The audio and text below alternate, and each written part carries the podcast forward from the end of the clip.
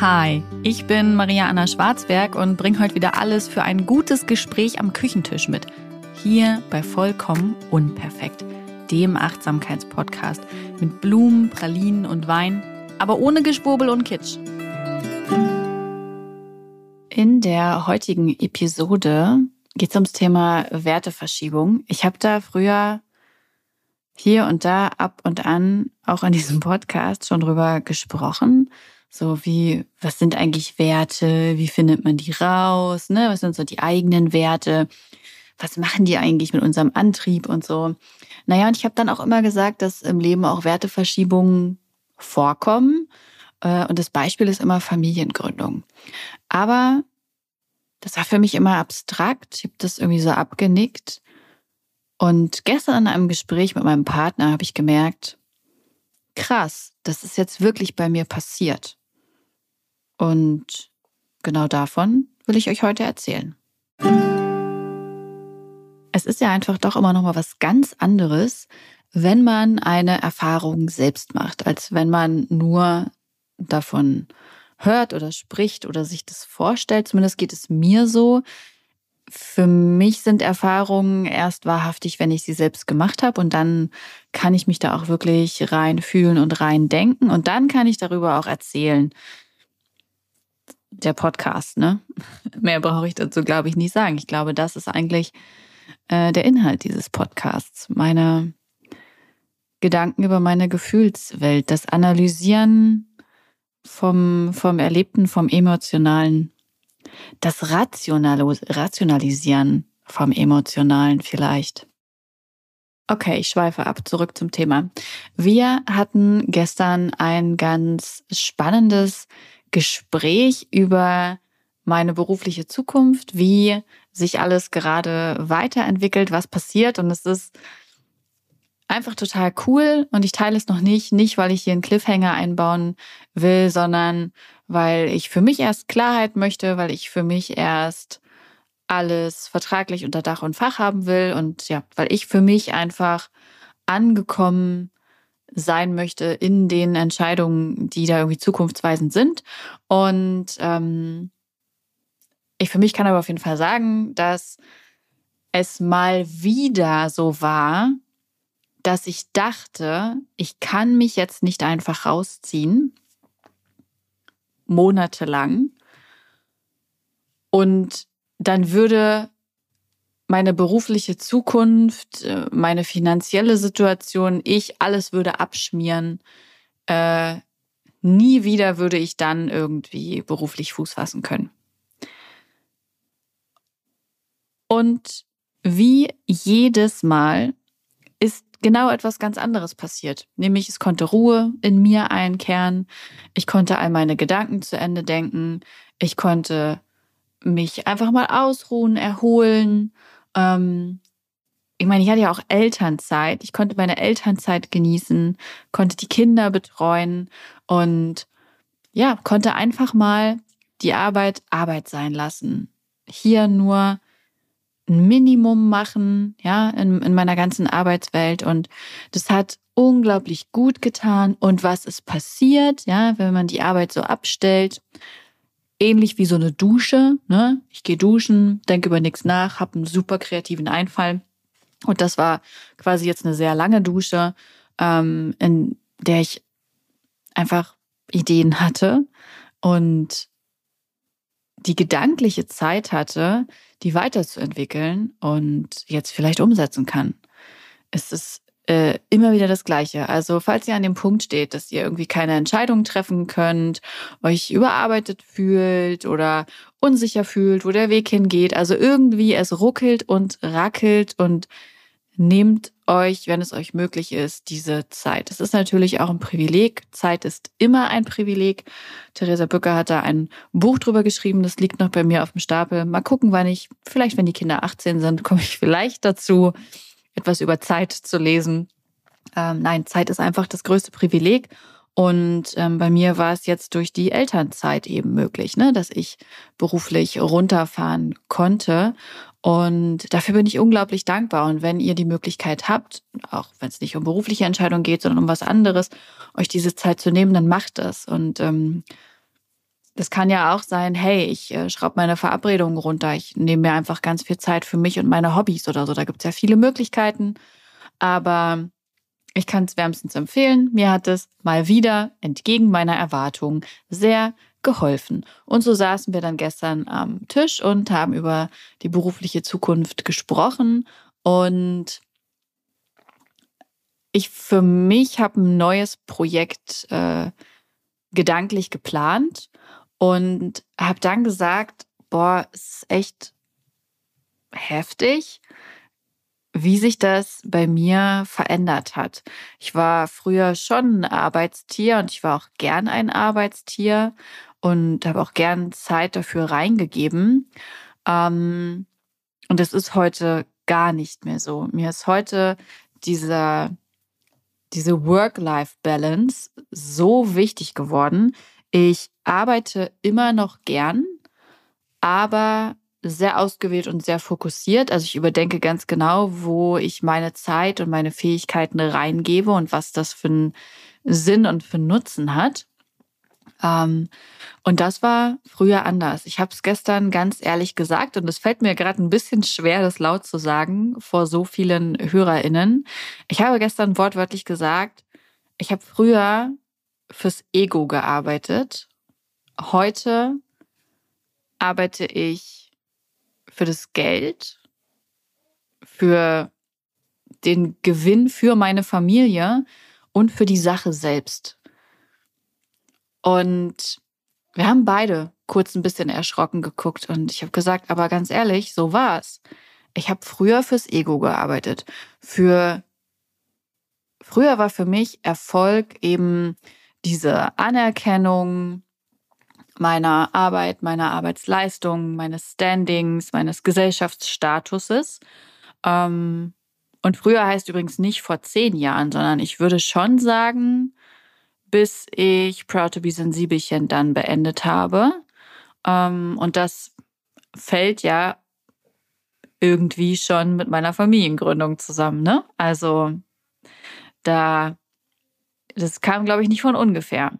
Ähm, und ähm, ja, das war so. Das ähm, kommuniziere ich hiermit auch äh, ganz offen und ehrlich. Und ich glaube, dass ich damit nicht alleine bin. Ich glaube, dass es vielen Menschen so geht, ähm, dass das der Erfolgsanspruch ist, wenn man ehrlich darüber nachdenkt, was eigentlich für einen persönlich Erfolg ist. Ne? Das fällt da ja auch so ein bisschen mit rein. Und das konnte ich früher auch lange nicht so richtig definieren, was für mich Erfolg ist. Ich glaube, weil ich es mir halt von mir selbst auch nicht eingestehen wollte. Und ich habe dann gestern auch gesagt, ich so, ich glaube, das ist diese Werteverschiebung, von der ich selbst schon oft gesprochen habe. Dieses familiäre, was das ähm, mit mir, auch mit anderen macht. Das ist halt einfach eine der krassesten Lebensveränderungen, eine eigene Familie zu gründen, plötzlich diese Verantwortung zu tragen, in meinem Fall aber auch ähm, eine ganz neue Form von Liebe zu fühlen, in meinem Fall eine ganz neue Form von Erfüllung zu fühlen und einen zusätzlichen ganz neuen Lebensinhalt zu finden. Und das ist nicht von heute auf morgen passiert. Ähm, dann hätte ich ja einfach Proud to be Sensibelchen beendet und hätte jetzt irgendwie, keine Ahnung, zwei, drei Jahre nichts oder so gemacht. Also, ah, wow, okay, Kapitalismus, ne? Wir müssen alle unseren Hintern an die Wand kriegen. Wäre finanziell schon undenkbar gewesen, aber auch, weil äh, diese Gedanken ja nicht so klar sind, so, oh, ich habe jetzt ein Kind, ich glaube, meine Werte haben sich verändert und deswegen XY, sondern es ist ja irgendwie so ein Prozess, der abläuft und dann merkt man irgendwann in einem Gespräch mit dem Partner über die berufliche Zukunft, aha, da hat sich was in mir verändert. Ich glaube, das ist diese Werteverschiebung. Und ich finde das ganz spannend, das zu sehen, ähm, weil meine letzten beruflichen Jahre, meine letzten beiden, also ja eigentlich so die letzten drei, seitdem unsere Tochter da ist, schon eben nicht mehr so waren, wie sie früher waren. Ich ähm, lebe eine neue, andere von Kindern geprägte Kreativität. Ne? Ich kann nicht einfach Stunden, Tage, Wochen in einem Hyperfokus diesem Ausmaß versinken. Das geht einfach nicht. ähm, will es auch gar nicht. Also da war viel Veränderung durch die Kinder, auch so dann im Persönlichen, auch noch an privaten Erfahrungen, was dazu kam. Und das hat mich Stück für Stück geformt. Und ich habe aber schon gemerkt, dass die Arbeit eben in den letzten Jahren nicht mehr auf diesem hohen Posten stand, wie es vorher der Fall war. Und ich wusste damit auch gar nicht so richtig umzugehen. Ich hatte ja diese krasse Schreibblockade, die mich äh, ein bisschen aus der Fassung gebracht hat, weil ich das Buch, das ich angefangen hatte, nicht beenden konnte und einfach gemerkt habe, dass egal, was ich anfange zu schreiben, es ähm, einen ganz großen Widerstand in mir auslöst und ich auch irgendwie hinterfragt habe, warum schreibe ich Bücher? Mache ich das wegen des Erfolges und welchen Erfolges? Ja, da war das schon mal so ein bisschen Thema. Ähm, Gab es auch eine Podcast-Folge zu. Und dann habe ich aufgehört zu schreiben. Ich habe eigentlich spaßeshalber mit dem Malen angefangen. Das hat mir sehr über diese Schreibblockade geholfen, weil ich beim Malen einfach so viele Ängste gefühlt habe und so viele Emotionen und die rauslassen konnte. Und deswegen male ich auch heute noch gern. Es ist für mich ein ganz befreiendes Gefühl und ich bin so dankbar dafür, ähm, wann immer ich ein wenig malen kann und was das mit mir macht. Ja, und insgesamt war einfach viel ähm, Bewegung, die ich nicht einordnen konnte, ähm, bei mir beruflich los.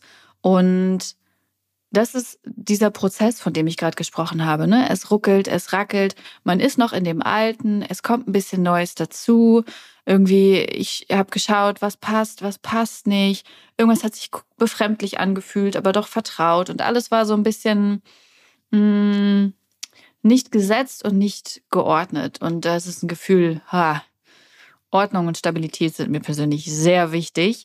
Ähm, ja, und jetzt stehe ich an so einem Punkt, wo sich das alles setzt und wo ich eben auf diese auf diese Conclusio so ein bisschen stoße, so hey, das war der Prozess der Werteverschiebung. Da haben sich einfach die Ansprüche, die Erwartungen an mich und ans Leben verändert und eben auch an Arbeit. Und es ist heute wirklich so, für mich ist Arbeit äh, ganz klassisch etwas, mit dem ich Geld verdiene, um meiner Familie ein gutes Leben zu ermöglichen. Und das finde ich gut.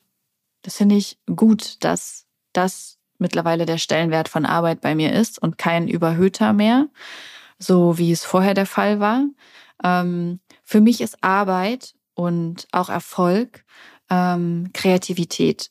Eben, mir ist in den letzten Jahren bewusst geworden, dass Kreativität wirklich meine große Stärke ist und für mich ein essentieller Teil meiner Arbeit. Ich könnte nicht nicht kreativ arbeiten. Das wäre für mich undenkbar. Das ist für mich Teil von Arbeit, mich kreativ ausleben zu können.